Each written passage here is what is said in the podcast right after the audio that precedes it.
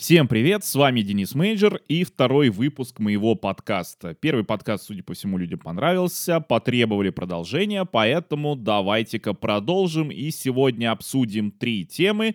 Это игровые выставки, ну и в частности Gamescom, демка Dragon Quest, которая недавно вышла на Nintendo Switch, и хочу поговорить в целом о непопулярности жанра JRPG в нашей стране. Поехали! Что касается игровых выставок, я просто вот какую интересную вещь заметил, и мне кажется, это важно. Я просто журналист, кто знает, я пишу про гаджеты, я сейчас работаю в fera.ru, и постоянно, периодически я езжу на выставки, крупные выставки типа МВЦ, мобильный международный конгресс, который проводится в Барселоне, там либо в конце февраля, либо в начале марта. ИФА, которая проводится в Берлине в сентябре. И я заметил, что выставки постепенно сдуваются. Ну, как бы все меньше и меньше на них чего-то интересного. И более того, сами какие-то крупные компании, они все меньше обращают внимание именно на эти выставки.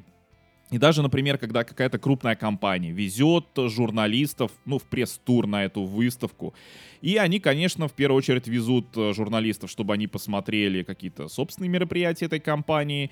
И вот эти вот мероприятия, по крайней мере, крупные какие-то презентации, они все чаще происходят уже не не на месте выставки, не во время даже выставки. То есть там сначала было модно в минус первый день, там до этого был нулевой день, когда нулевой день это бизнес-день, там когда обычных посетителей еще нет на выставке, она по сути только открывается.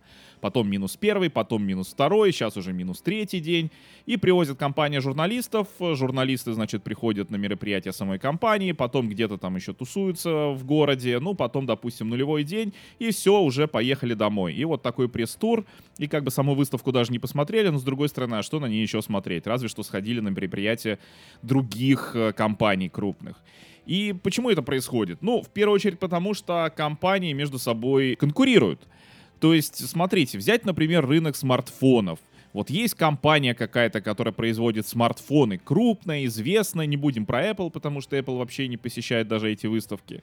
Но есть компания, у нее есть какие-то свои фанаты, есть люди, которые просто, ну, допустим, знают, что такая компания существует и думают, там, не взять ли какой-то новый смартфон от этой компании. Но как только человек берет смартфон, покупает, то, в принципе, все. Ну, если обычный человек, да, не журналист. Ему перестает быть интересна вся эта движуха со смартфонами, он перестает интересоваться новинками на какое-то время, на полгода, на год, на два, на три года, по-разному. Но с играми так не происходит. То есть игры, они вроде как тоже пытаются конкурировать между собой, но при этом полноценной конкуренции все равно не получается. Потому что игра это не что-то на такое, знаете, навечно, на постоянно, на год, на три или еще как-то. Игра это ты купил игру, ты ее прошел, ну сколько это у тебя займет? Ну неделю ты там будешь проходить игру там безвылазно, месяц, хорошо, два месяца но потом-то тебе понадобится какая-то другая игра. Может быть, даже на другой платформе, если у тебя есть там несколько разных платформ. И поэтому выставка — это не конкуренция уже в данном случае. Игровая выставка — это не конкуренция игр между собой. С одной стороны, конечно, каждая игра пытается завладеть вниманием, борется за внимание зрителей, за внимание потенциальных игроков, но если игры не выходят в одно время, то они в принципе даже не конкуренты. Да, они могут выходить в одном жанре, ну и что? Человек поиграл в один шутер, потом поиграл в другой шутер. Там журналисты могут написать, что шутер номер два хуже, чем шутер номер один, или лучше. Конечно, там разработчики могут расстроиться, что там именно их игра лучше, другие порадуются, что именно их игра хуже. Но в любом случае это и купленные копии обеих игр, и игроки, которые поиграли и в то, и в то. И там со временем бывает, что там сначала говорят, что одно лучше другого, потом как-то мнение меняется, люди там по, по новой возвращаются в игру, там что-то открывают в ней. Но, в общем, суть в том, что нету такого, что ты купил игру и все, и больше ни во что не играешь. Ну, есть там, короче, конечно, люди, которые играют только FIFA, например, они покупают консоль, покупают FIFA, больше вообще ни во что не играют, там только на следующий год купят FIFA. Ну, понятно, что это, в принципе, даже не совсем игровой рынок. То есть эти люди, они даже, ну, они не в этой теме, да, то есть они играют просто в фифу, и они даже не знают про существование других игр. Или знают, но оно им не интересно. Но если взять именно геймеров, то геймеры не рассуждают так, как люди, которые просто хотят там купить себе смартфон или ноутбук. То есть когда ты купил, и на какое-то время тебе это не интересно. Вот я, например, активно интересовался телевизорами, прям читал про них все, смотрел там туда, там, если меня приглашали на какую-то презентацию телевизоров, я в первых рядах говорю обязательно пойду, поеду, посмотрю. Э, после того, как я купил телевизор, ну, конечно, мне интересно, как журналисту. Но личного интереса у меня сейчас уже нет, потому что я понимаю, что телевизор я купил хороший, более того, он дорогой, то есть я, ну, даже так понимаю, что если я бы захотел какой-то новый телевизор, это мне нужно еще денег выложить, минимум столько же, а то и больше, естественно, у меня этих денег сейчас нет, поэтому мне это сейчас не интересно. Но с играми, в том числе в плане денег, опять же, не так. Конечно, игры сейчас, ну, там, 4000, если там full price, не так уж и дешево, хотя мы знаем, что уже есть подписки Xbox Game Pass, есть скидки, и поэтому игры это клево, ты взял себе кучу или купил, или взял по подписке, скачал. По подписке ведь тоже ты же, ну, не во все сразу играешь, конечно. То есть не, не, невозможно во все переиграть, даже то, что есть в Game Pass е, ну, come on. Поэтому, конечно, с одной стороны, нужно посмотреть, а что там вышли, какие игры, во что стоит поиграть в первую очередь. Поэтому презентации вот эти все там какие-то демки, трейлеры, это все нужно. Но с другой стороны, и нет такого какого-то взаимоисключающей конкуренции нет в играх. Поэтому выставки это хорошо и правильно. И компании, которые пытаются игнорировать выставки, они со временем понимают, что они не правы. Ну, там Sony пыталась игнорировать E3. Но в итоге все равно сделала какую-то презентацию, там что-то показала. По-моему, у них видео было не очень удачное. Но у Sony, ладно, у Sony была такая ситуация, что им особо нечего было показывать. А показывать в очередной раз то, что уже все давно видели, как-то было, ну, не прикольно, согласен. Но все-таки какая-то презентация должна быть. Какое-то, я не говорю именно презентация, я имею в виду что-то выставить, стенды там организовать, хотя бы для тех, кто приехал, не для тех, кто смотрит там из-за бугра где-то, да, там сидит, как мы вот сидим, там смотрим презентацию, ну, хотя бы для журналистов. Microsoft сколько пыталась игнорировать Игромир российский, причем на других каких-то выставках они могли выставляться. Я помню, что был какой-то Игромир, Microsoft там не было, вот именно чтобы большого стенда Xbox. И потом э, нас осенью Wargaming повезли в Познань, там был чемпионат по World of Tanks, они вот пресс-тур делали, журналистов возили. И там что-то вроде такого польского игромира. И я смотрю, а там есть стенд Xbox, большой такой, приличный стенд, не меньше, чем у Sony, например. Думаю, забавно. Но потом я заметил, что все равно, даже на Игромире постепенно Microsoft возвращает. То есть все больше и больше вот эти будки. Сначала они просто такие, знаете, разрозненные будки стояли. Там будка, там будка Xbox написано. Потом будки все больше, надпись, надпись Xbox все крупнее. И, в общем, я не знаю, конечно, будут ли они конкретно прям вот с отдельным большим стендом на этом Игромире. Но в любом случае это важно. То есть игровые компании, не забывайте про игровые выставки. Вы не сможете выжить в одиночку в этом мире. В этом мире все игровые компании компании нужны друг другу, потому что если люди перестанут играть, ну, допустим, человек поиграл в какую-то там интересную игру и смотрит, ну и вообще больше ничего вроде как нет, не попадается ему на глаза. Ну и он вообще может забросить игры, там, не покупать новые консоли, там, новое железо компьютерное, игровое или какое. И все. То есть на самом деле всем игровым компаниям выгодно, чтобы люди продолжали играть, даже если в игры другой компании. Но это общая выгода. Едем дальше. Вышла демка Dragon Quest 11 на Nintendo Switch, и это очень круто. Почему круто? Во-первых, я глубоко уверен, что абсолютно любая игра должна иметь демо-версию. Потому что, ну серьезно, у нас на консолях, например, даже нету способа возврата денег. Да, можно там что-то как-то ругаться с поддержкой, выбить себе возврат, но это такие разовые истории, требующие очень больших, в первую очередь, каких-то моральных затрат. Естественно, не все хотят это делать, потому что иногда свое какое-то спокойствие дороже, чем эти там даже 4000 потраченные на игру, которая там не понравилась. Но это неправильно все равно. То есть демо-версия должна быть. Не так, что ты там даже купил игру, потом вернул. Потому что, честно скажу, вот я, хоть тоже у меня есть ПК, есть Steam, да, иногда я так делаю, что купил какую-то игру, потом вернул за нее деньги. Но я все равно не покупаю игры, если я, ну, прям совсем не уверен. То есть в основном те вот э, случаи, когда я возвращал деньги за игру, это я знаю, что я хочу эту игру, я ее купил, но она либо оказалась совсем не тем, чего я от нее ожидал, либо она просто очень плохо на моем компьютере работает, ну, там какие-то проблемы, или там геймпад не поддерживается, а я думал, что поддерживается, ну, какие-то такие вещи, тогда я возвращаю деньги. Но То есть все равно игры, которые, может быть, даже бы мне понравились, но я не покупаю, потому что даже если я верну за них деньги, ну сейчас-то должен я эти деньги потратить. То есть сейчас я должен себя лишить там, ну не 4 тысяч, как на консолях, ну там 2 тысяч рублей или там по скидке даже там 500 рублей. И я смотрю, ну насколько я сейчас хочу лишиться 500 рублей. Вот я мог бы пойти, грубо говоря, в Макдональдсе поесть, а могу купить эту игру. Да, я смогу вернуть за нее деньги, но это будет потом. И поэтому иногда игра проходит мимо меня. Но если бы была демо-версия, я такой думаю, хм, вышла демо-версия. Вроде выглядит игра интересно. Почему бы не попробовать? Абсолютно бесплатно, это абсолютно нормально. Ну и тем более, как я уже сказал, на консолях. Более того, именно демку Dragon Quest я хочу похвалить за то, что она длинная. Я в нее сейчас наиграл уже что-то три с половиной часа, но кто-то мне писал, что где-то там какой-то журналист или какой-то блогер или просто там кто-то на форуме писал, что уже там чуть ли не 8 часов в игру наиграл. Понятно, что по меркам самой игры, поскольку это JRPG, там очень длинная, там на 80 или на 100 часов прохождения, эти 8 часов, ну это там 10% или меньше. Но все равно, ну ты прикинь, то есть ты столько времени играешь в игру. Естественно, тебе за это время, тебе понятно, хочется тебе эта игра нужна она тебе, хочешь ты на нее тратить денег. Причем сохраненки переносятся. Это, конечно, отдельно круто.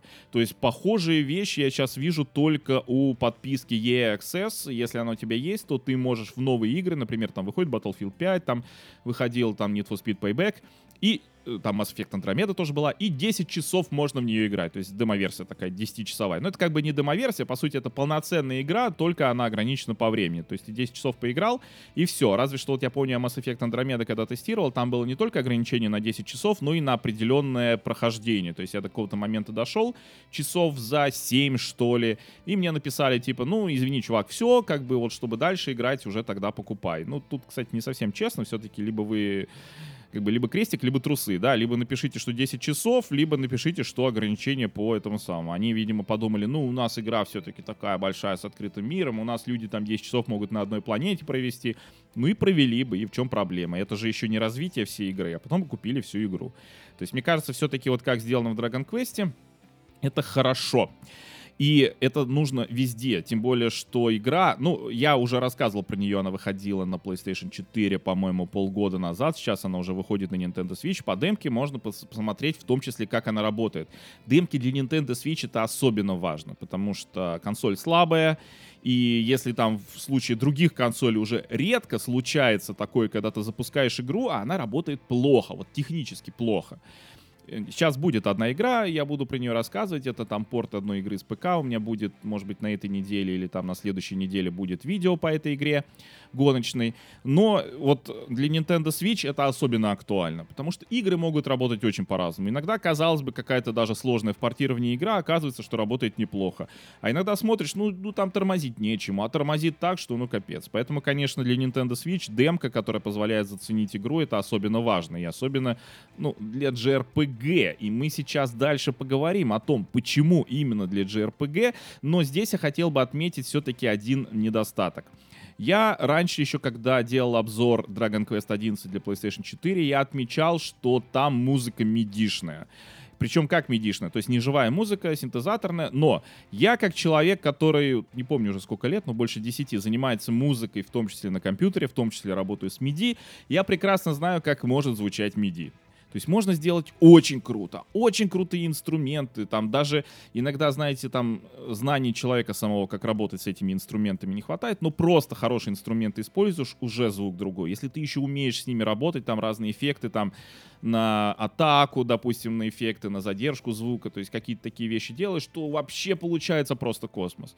То, что сделали вот в релизе, когда вышла игра на PlayStation 4, но это сделали, знаете, не то, что даже для галочки такое ощущение, что сделали вот как бы специально. Вот как бы вот хотели сделать гадость. Вот, вот прям вот такое у меня было ощущение. Ну, по крайней мере, как человека, который работает с музыкой. Возможно, люди, которые там не музыканты, которые с музыкой не работают, но они это просто восприняли как, ну, музыка и музыка. Кто-то, может быть, даже не понял, а в чем вообще разница.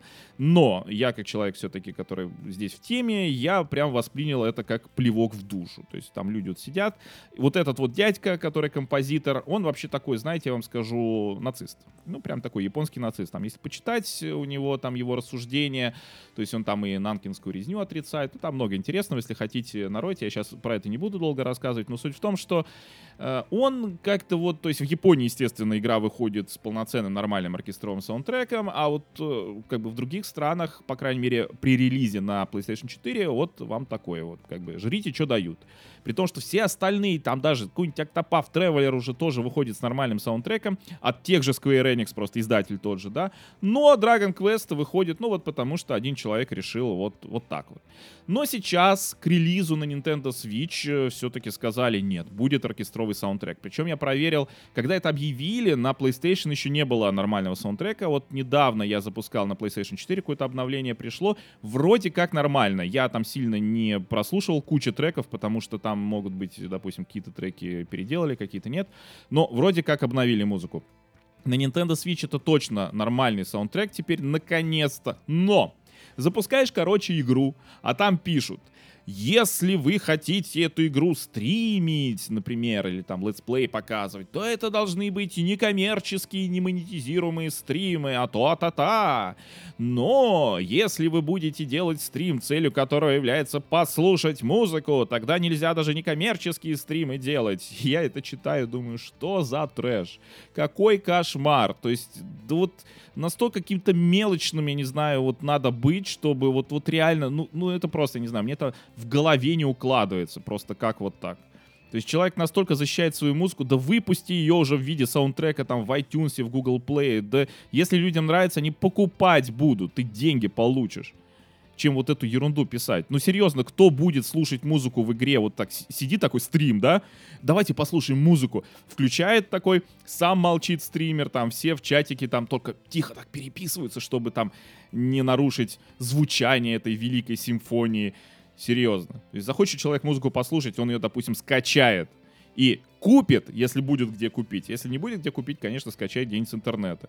То есть все вот эти даже там ютубовские саундтреки, ну, если человеку предложить нормальный способ нормально послушать музыку, он не будет ее в ютубе слушать. То есть вот эти все надписи, а вот если вот это нельзя, вот это мы монетизируем, ну это бред какой-то. Просто полный бред. Даже Nintendo уже от такого отказалась. То есть раньше у Nintendo там было, кто-то говорил, что там банят. Не банили. Но ты стримишь, например, Super Mario, ну, любой Super Mario. Там музыка, естественно, активная, очень такая красивая, хорошая музыка. И прилетает потом заявка, типа, ну, вот музыка, значит, использовалась, на которую права у Nintendo, и поэтому там монетизация идет в Nintendo а не тебе, блогер, да? Ну, то есть никакого бана, ничего, просто за всю которую реклама, которая показывается в этом ролике, либо рекламы не будет, либо будет реклама, и деньги с нее будут идти, соответственно, в Nintendo. В принципе, ничего в этом страшного не было, тем более, что у них была программа как-то Nintendo Creators, что ли, называлась, и в этой программе можно было до 70% себе этой монетизации возвращать, если ты в ней участвуешь, но в России эта система не работала. Но в любом случае, даже Nintendo, по-моему, в начале года они от этого уже отказались, может быть, даже раньше, может, уже больше времени прошло, я не помню, но суть в том, что даже от Nintendo уже такого не прилетает. Но нет, вот, пожалуйста, композитор серии Dragon Quest до сих пор э, изображает из себя злобного дядьку. Ну, как бы дело его. Но в том числе, в том числе, я скажу, поэтому есть проблемы с JRPG в России, и об этом хочется поговорить подробнее. Возможно, когда-то я сделаю об этом еще отдельное видео, где все подробно расскажу, покажу, но сейчас хочу отметить вот несколько тезисов, причины, непопулярности жанра JRPG в России. Ну или там, скажем, в Европе даже. И одна из первых причин — это отсутствие локализации. Тут я отмечу, что не только Россия страдает от отсутствия локализации. Даже когда игру переводят там на какие-нибудь там итальянский язык, на немецкий язык, все равно в Европе гораздо больше языков, естественно, чем там итальянский, чем испанский и немецкий. То есть гораздо больше, чем французский. И английский не все хорошо знают. Ну и в России тоже. Россия очень большая страна. Русскоязычных людей очень много, не только в России. Это не только даже страны ближнего зарубежья, там не только Украина, Казахстан, Белоруссия. Это и в США много очень русскоязычных, и в других странах. Поэтому русский язык играм, конечно, нужен. То есть, когда люди говорят, не-не, ну вы что, надо знать английский, таковы реалии. Я могу понять, когда это говорят про игры, ну там, не знаю, тот же Luigi's Mansion. Или там покемоны, ладно, даже покемоны. Ну какая там глубина в покемонах? Там все понятно, три прихлопа, два притопа, язык простой, никакого там завороченного сюжета нету. Все просто и понятно. То есть можно, в принципе, и со словариком поиграть, не такая проблема. Ну или если знаешь язык, просто сидишь, читаешь. Но, когда мы говорим о больших играх, которые славятся своим там каким-то очень длинным сюжетом на 80 часов, ну, это просто не солидно. И опять же, Многие говорят как? Нет, ну вот если бы активно покупали, тогда был бы перевод. Нет, ребята, так это не работает. Есть бизнес. И бизнес — это когда, если ты хочешь где-то быть успешен на каком-то рынке, ты должен этот рынок полюбить. Ну, ты должен показать, что ты этот рынок любишь. Поэтому там реклама разная, да, там существует вот мы там здесь для вас. Ну, вот представьте, например. Да, вот сейчас, к примеру, между США и Россией снова напряженные отношения. Но у нас много американских фирм, ну или которые имеют американское происхождение. Там, например, тот же бренд Coca-Cola. Понятно, что у нас в России там Coca-Cola производится именно в России, по крайней мере, вот этот разлив, то есть заводы у нас есть, да, там люди работают русские. Это не то, что там прямо из-за бугра готовая Coca-Cola привозится. Там только этот самый сироп какой-то привозится. Вот. И то, может быть, его уже научились делать у нас. Там, ну, это зависит уже от самой Coca-Cola, но суть в том, что есть производство и у нас, да, на местах. Но, тем не менее, фирма американская. Но вот представьте, чтобы они в рекламе такие тоже были. Вы знаете, что-то у нас сейчас напряженные отношения у наших стран. Идите вы нафиг. Хотите, покупайте. Не хотите, не покупайте. Вот вам.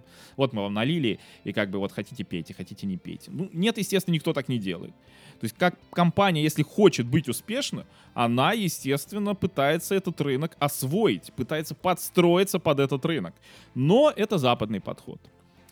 Азиатский подход, в принципе, восточный подход, он не такой. То есть восточный подход, он более консервативный, тем более Япония, до, довольно консервативная страна. Она и туризм-то только недавно стала пытаться такой более открытый стать для туристов. Вот совсем буквально недавно. Типа вот мы живем там себе и все. Другое дело, что, наверное, Япония в этом смысле необычная страна, что несмотря на такую вот закрытость, все-таки очень много японских товаров, там японских игр, японской в том числе вот этой медиапродукции, типа там игр и иногда даже фильмов, они все-таки популярны в мире и, ну, распространяются. То есть обычно, если страна закрыта, то и все, и никто не видит им ее продукции нигде.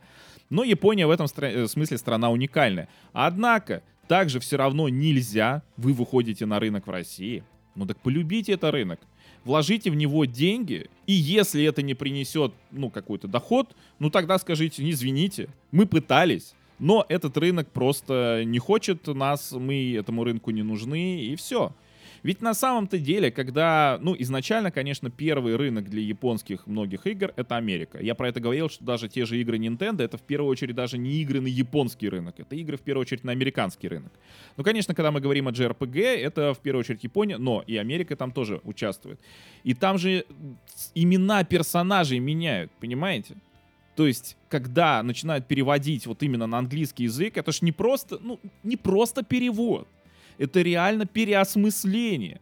Переводят в том числе имена, адаптируют названия, вот это все. То есть это гораздо более, ну, сложная работа, чем просто перевести. Просто там, не знаю, Google Translate вбить и что-то там похожее там причесать более-менее литературно. Понимаете, насколько японцы любят тот же американский рынок? Ну так неудивительно, что они на нем популярны. Неудивительно, что JRPG популярны, в том числе в Америке. Та же персона в Америке, ты чё, это целое событие. А в Европе персона, ну да, ну есть там фанаты, которые, ну, любят, да, прикольно, хорошая игра, там пятая персона, да, там лучше JRPG, например. Но, как бы, вот фанаты и только играют. Ну, там кто-то, может, кого-то занесло. Я просто, когда еще там игра выходила, я узнавал у, там, у меня знакомый работал в офисе PlayStation, я говорил, ну, там, будут как-то распространять.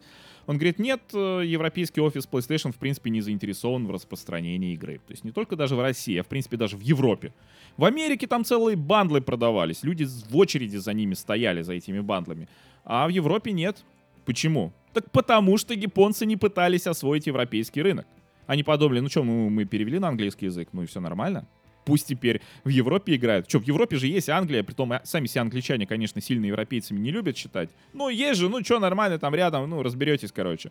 Ну, типа, конечно, английский язык сильно отличается от японского, и если там, допустим, любому европейцу или там русскому рассуждать, на каком языке играть, ну просто нормальному человеку, мы не будем говорить там про фанатиков, то, естественно, человек выберет английский, даже если он его не знает, но ему там поставят цель, что тебе точно нужно вот поиграть в эту игру, и вот выбирай на каком языке, на японском или на английском, конечно, английский нам ближе, выучить проще там все.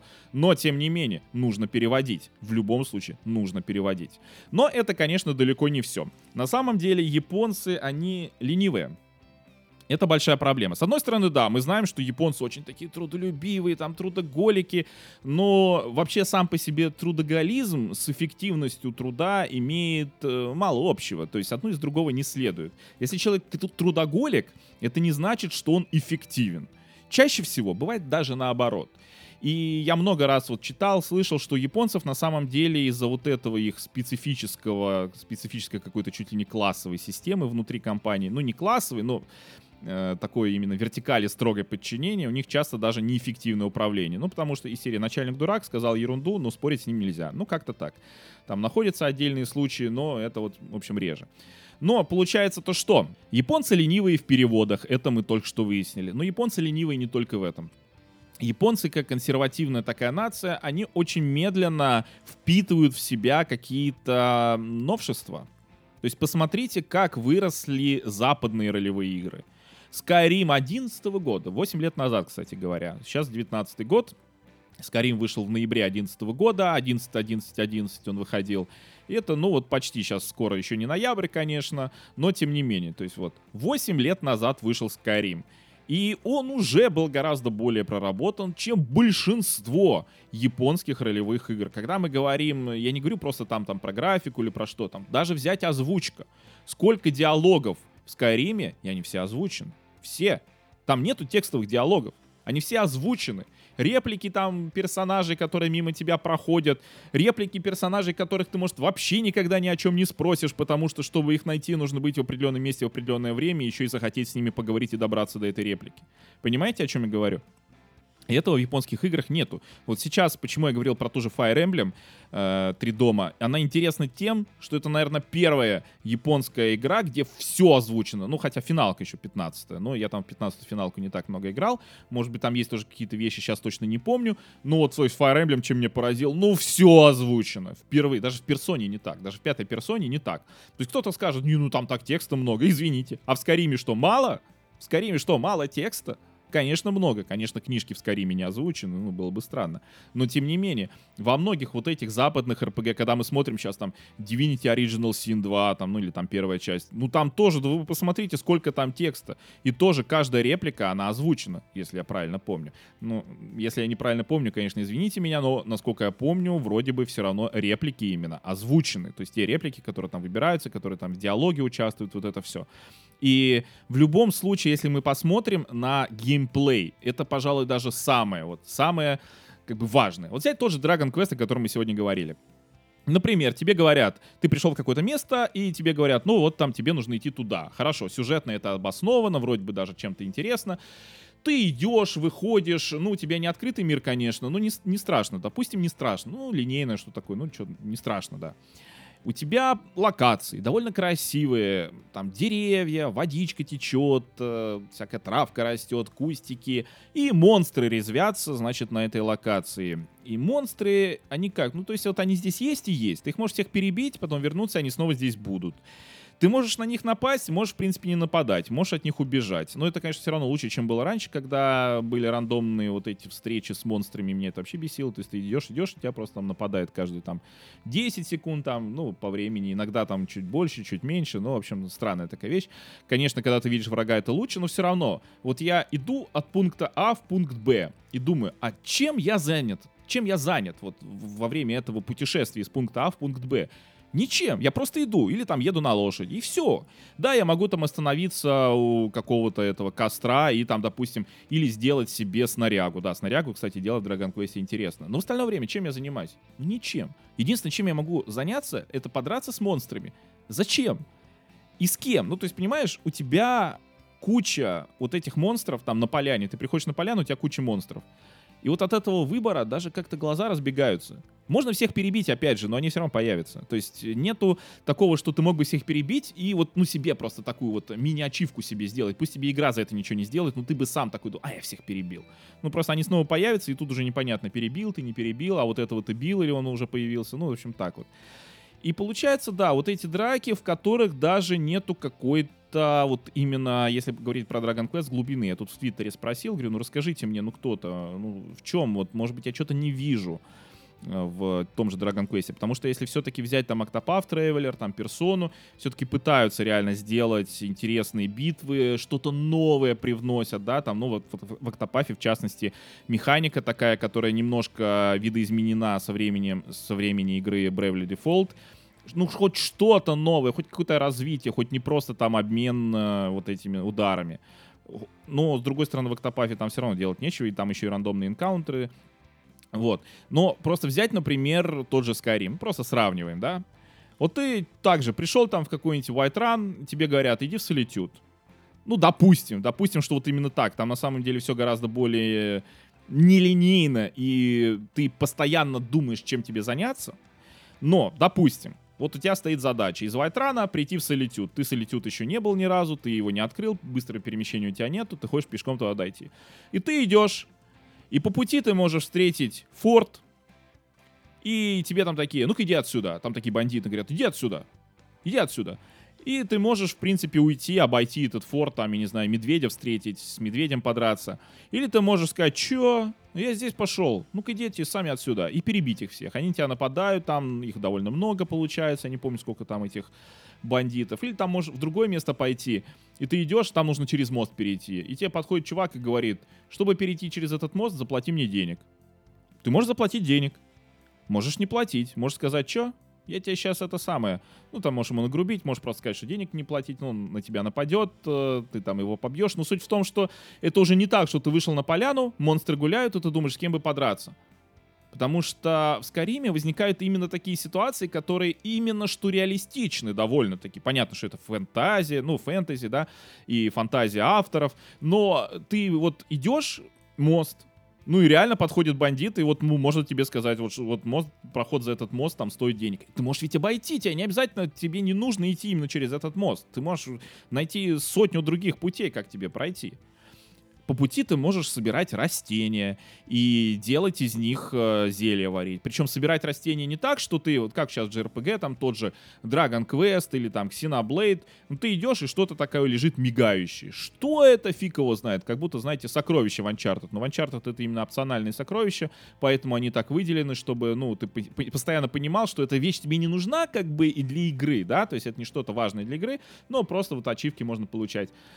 Вот, но в Xenoblade, в Dragon Quest, несмотря на то, что есть крафт какой-то, все равно это просто какие-то случайные вещи. Не так, как в Скариме ты идешь и думаешь, так, мне нужна, вот такой цветок мне нужен, там, допустим, желтоватый такой. Идешь и смотришь, о, вон он вдалеке, пойду-ка я к нему. Идешь к нему, на тебя медведь напал, например. Ты медведя убил, шкуру с него снял, цветок обобрал. То есть, понимаешь, у тебя есть взаимодействие с конкретными предметами. Не с абстрактными какими-то светящимися бирюльками, разбросанными там вообще непонятно как. У тебя есть взаимодействие с миром. В том же, например, Xenoblade Chronicles X, когда я играл, я думал, ну какой потрясающий мир сделан, там вообще просто невероятно, фантастика, ты ходишь, ну это сказка просто. Но проблема в том, что ну, ты ходишь и ходишь, ты не можешь листочек, там, цветочек себе сорвать, там, зелье из него попробовать сварить или что-то сделать. Ты просто ходишь, ну, нашел какую-то эту светящуюся неопределенную фигню, подобрал, ну ладно, допустим, этот цветочек, ну и то там, там же крафта, по-моему, даже и нет такого-то именно в Иксе. Ну ладно. Ну, то есть нет взаимодействия именно этого с миром. И в JRPG вот часто такая-то проблема. То есть нет взаимодействия на уровне вот подобрать цветок, да, там, сорвать цветок подобрать гриб. Именно вот подобрать. Даже как той же Зельде. В Зельде вообще прекрасные взаимоотношения с миром, но это, в принципе, не JRPG. Вот. Но это, в принципе, не RPG, несмотря на то, что многие так считают, но я не считаю. Но вот. То есть именно ты взаимодействуешь с мельчайшими какими-то элементами. Конечно, то, как ты срываешь цветок в Скариме, это тоже, ну, то есть ты подошел, нажал на цветок, цветок исчез. Ну, там как, кустик такой без цветка уже стоит там без этого. Ну, так забавно тоже смотрится. Конечно, там, как, например, Far Cry это сделано, это гораздо лучше, но хотя бы так, да, то есть это уже какое-то более глубокое погружение, в первую очередь погружение самого игрока. То есть, когда ты играешь там в тот же Dragon Quest, ну да, кто-то бегает, когда ты играешь в Skyrim, ты понимаешь, что ты взаимодействуешь с этим миром. Конечно, было бы еще лучше, если ты реально там как-то, ну, больше взаимодействия, именно такого визуального представления этого взаимодействия, да? Вот. Или те же диалоги. Опять же, там Dragon Quest. Ну, там же нет никакого выбора. Там периодически тебя игра спрашивает, да или нет. Причем, если ты, допустим, ответишь нет, а тебе нужно да, то там два варианта. Либо диалог прекращается, и ничего не происходит, и ты можешь просто к нему вернуться и снова ответить да, и так будет, пока ты не ответишь нужный вариант. Либо персонажи начнут тебя, типа, что значит нет? Не, не, ну ты подумай. И опять же это будет продолжаться, пока ты не скажешь «да». То есть нелинейности... Ну вот я сейчас не могу вспомнить JRPG, в которой была бы прям нелинейность. Даже взять ту же персону, в ней примерно такая же история. То есть нелинейности там нет. Разве что в персоне, конечно, попытались нормально так разбавить все это. Особенно в пятой, где даже вот... Там нету такого там хождения из пункта А в пункт Б. Там ты приходишь в, например, в новый вот этот э, палас, дворец чей-то, да, там в этой искаженной реальности, и тебе нужно добраться, тебе нужно сначала найти, ты еще не знаешь, где там босс, тебе нужно все это найти, пройти, там какие-то головоломки решить, и враги, в принципе, там-то как раз можно перебить врагов, разве что если там, э, допустим, сохранишься, выйдешь в игру, потом зайдешь, они снова все появятся. Но, в принципе, там гораздо лучше сделали, то есть для, для JRPG они, можно сказать, попрали многие основные вот эти косяки, ну, не поправили уже, исправили. Поправили законы, но в хорошем смысле. Вот. Э, конечно, когда мы говорим там про Dragon Quest, там ничего этого нету, но в этом-то и проблема. То есть геймплей, он вот как был на уровне старых игр. Там, кстати, интересно, что в Dragon Quest 11 там же будет еще такой двумерный вид э, с пикселями там вот это все, то есть можно будет так играть. Но в демке так нельзя. Не знаю почему. почему именно так в демке нельзя играть. Странно. Может быть, даже было бы логично наоборот, ну ладно. Нет, не было бы логично, потому что надо посмотреть все-таки, как, она выглядит, как она работает. Работает хорошо, выглядит хорошо, разрешение чуть пониже, чем на PS4, но неважно. Но суть в том, что геймплей не развивается, то есть нету глубины, все линейно, нету выбора. Естественно, что выбор какой-то, даже минимальный в ролевых играх, это тоже деньги, тоже работа людей в первую очередь, потому что я так думаю, что японцы на это смотрят и думают, ну да, мы можем сделать выбор, но игрок до него может никогда не добраться. Зачем? Мы потратим столько времени, столько сил, а игрок до него не доберется. Нужно прописывать э, варианты для разных вот этих выборов, да, то есть, а что будет потом, учитывая этот вариант. Ой, сложно, давайте просто сделаем линейную историю. И это проблема. И проблема в том числе, это следующий момент, это битвы пошаговые битвы. Я уже частично сказал, да, что где-то пытаются хоть что-то развивать, там, как в Октопафе, как э, в Персоне. Но, в принципе, все равно битвы остаются, ну, довольно скучными. Вот, то есть очень мало попытки их развить, особенно если взять Dragon Quest. Я не против пошаговых битв, хочу сразу сказать. Но чем дальше, конечно, тем больше я понимаю, что все-таки лучше пошаговые битвы в виде какой-то тактики. Ну, как в том же Fire Emblem. Просто Fire Emblem тоже не развивается, я говорил, потому что до сих пор там сквозь стены можно стрелять, там высота не имеет значения. Все-таки, мне кажется, с развитием должны как-то, наоборот, эти механики обогащать ну, вот взять ту же Зельду, опять же, это совсем не РПГ, но насколько, вот сравнить там с Twilight Princess, со Skyward Sword и сравнить Breath of the Wild, видно, насколько игра реально выросла, в первую очередь в плане геймплейных механик. Настолько выросла, что она стала примером для других игр. Несмотря на то, что разработчики Зельда активно, от, откровенно заявляли, что они там смотрели Skyrim, играли в Skyrim, вдохновляли Skyrim, но они даже превзошли Skyrim, я считаю, все-таки. Skyrim тоже люблю, но все-таки вот я считаю, что по многим по и количеству механик, по качеству их реализации этих механик, Зельда лучше. Да, в ней нету тоже там нелинейности какой-то, но очень многие механики взаимодействия с миром сделаны даже гораздо лучше, чем в Skyrim. А большинство разработчиков JRPG, они как будто вот, ну, не смотрят даже сюда, даже на это. Они вот, ну, делают какие-то свои там вот эти миры. Миры прикольные. История, в принципе, бывает прикольная. Но геймплей-то в ней что? Что геймплей в JRPG? Битвы. Битвы, которые представляют собой просто гринд, и все. То есть в них даже нет какой-то глубокой цели. И поэтому реально, то есть у японцев всегда, вот я заметил, это даже, в принципе, по Dark Souls заметно, что у них самое важное это битва с боссом. Поэтому да, ты доходишь до босса, и ты дерешься с боссом, и вот там нужно прям, там сложно прям. И если тебе нужен грин, то тебе нужен грин для того, чтобы прокачаться для босса. Но ладно, ну так вы мне, может, заранее скажите, до какого мне нужно прокачаться. Ну хотя бы не то, что прям конкретно, да, по цифрам, какой уровень, какой дамаг или чего. Ну как-то намекните, ну чтобы я хотя бы знал, для чего я бью сотни этих пузырей, которые прыгают по поляне. Ну, серьезно, ну, в Dragon Quest, ну, приходишь, ну, вот эти пузыри синие, как их рисовали там тысячи лет назад, так их сейчас рисуют. И, ну, ладно, хорошо рисуете, но зачем мне с ними драться? Ну, как бы, серьезно, я, это же, вот если у меня есть задача как можно быстрее дойти там до точки Б, по сути, все эти пошаговые битвы, они же меня останавливают. Причем даже, ладно, если не с точки зрения истории игры, но с точки зрения геймплея, да, то есть пошаговая битва это все равно остановка.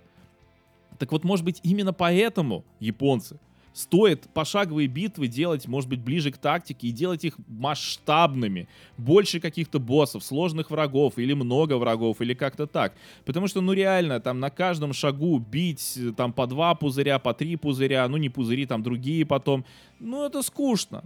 Это просто скучно и неинтересно. Естественно, человек начинает в это играть. Ну, просто вот представьте, вот подытожив, да, вот этот момент. Человек начинает в это играть, значит, русские не завезли. Окей, играем на английском.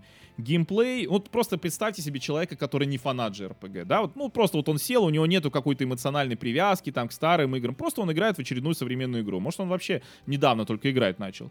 И вот он играет, геймплей какой-то непонятный, история, ну, допустим, даже она интересная, допустим.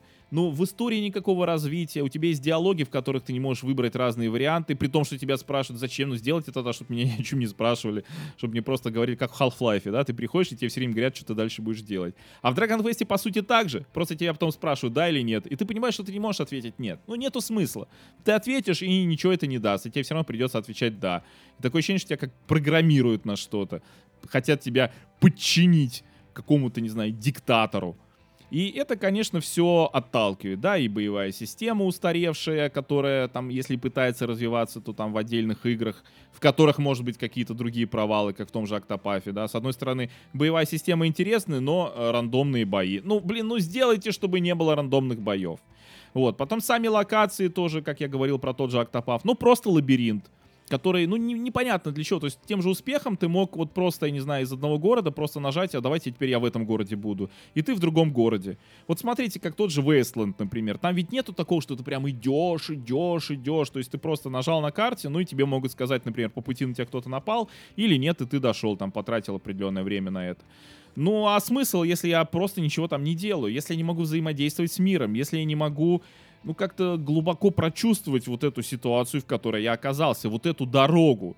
То есть эта дорога просто на уровне, ну, я иду. Это то же самое, как тот же, например, Red Dead Redemption 2, но даже там ты можешь слезть с лошади, чем-то заняться. Можешь включить кинематографичную камеру и смотреть на это как кино, там, чипсы себе открыл, там, пиво налил, и сидишь там на лошади, едешь 5 минут до задания, вроде как скучно, но ты включил кинематографичную камеру, сидишь там, пьешь, ешь и смотришь на это, и прикольно. Но в JRPG такого нет, тебе нужно реально прям собой управлять и бегать, при том, что делать тебе толком нечего. Поэтому вот это все, конечно, недостатки. То есть нужно любить JRPG, нужно знать и понимать, и знать английский как минимум, чтобы действительно их любить и играть. Конечно, такие люди есть. И есть даже люди, которые владеют японским даже, как есть там фанатики такие, которые, вот видишь, как узнать фанатики JRPG? Он предпочитает играть с японской озвучкой. Хотя, я даже понимаю почему. Это можно записать в еще один момент, тоже непопулярность. Ну, не совсем поэтому, это такая слабая причина, просто, по крайней мере, понятно, почему японская озвучка. Потому что, слушайте, ну вот, опять же, в персоне нормально, вообще к озвучке никаких претензий. Ну там, что в Xenoblade, что в Dragon Quest, некоторые голоса ужасные, особенно женские. Как будто они как специально выбирают вот голоса, которые вот с каким-то непонятным то ли акцентом, то ли чего там согласные глотают, как слова коверкуют. Вообще это даже не британский акцент, не лондонский акцент, не оксфордский, не техасский, вообще никакой. Это просто какой-то отдельный акцент, его можно так и назвать. Озвучка в JRPG. Вот это акцент, озвучка в JRPG. Женская в основном. Но мужская тоже частично, это как в том же Xenoblade, там и мужики еще так разговаривают. Пока, по крайней мере, из того, что я слышал в Dragon Quest, по крайней мере, мужские голоса голоса вроде нормально разговаривают, но женские это вот, это вот то, что я сказал. Такие, причем еще, мне кажется, немножко какой-то голос прокуренный такой, такую девочку озвучиваю, такой прокуренный голос, и вот со всеми вот этими фишками, которые я сказал. Акцент же РПГ. Конечно, надо меняться японцев. Конечно, нужно все-таки, если вы хотите распространения, если вы такие жалуетесь, ну, мы маленькие, нас никто не, би, не покупает, у нас маленькие прибыли. Конечно, маленькие прибыли. Потому что, чтобы были большие прибыли, нужно понравиться людям. Я не говорю о том, чтобы отказаться от своих идеалов да, там, из серии делайте там, не знаю, какие-нибудь дрочильни, которые там люди там любят или еще что-то. Нет, не нужно отказываться от своих каких-то идеалов. Нужно просто стараться быть лучше. И брать пример с тех же Nintendo, которые постарались и реально сделали шедевральную игру. Конечно, Зельды всегда были популярными, но они не всегда были настолько там даже, ну, одобряемы всеми. Многие сейчас поэтому Акарину вспоминают, хотя, конечно, если сейчас Акарину старую вспомнить, то с высоты 2019 года непонятно, чем она так крутая. Даже если там ты фанат, ну, ты играешь, ну, она хорошая, ну, что прям на 99 баллов на метакритике, что выше нету, это, конечно, странно. Но при этом, наверное, для своего времени она была именно что революцией.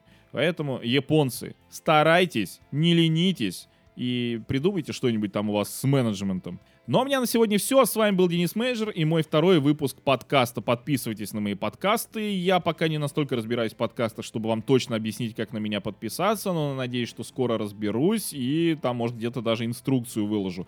Ну и, конечно, на мой основной канал на ютубе и стримовский канал тоже. Ну и спасибо всем, кто слушал. До новых встреч. Пока.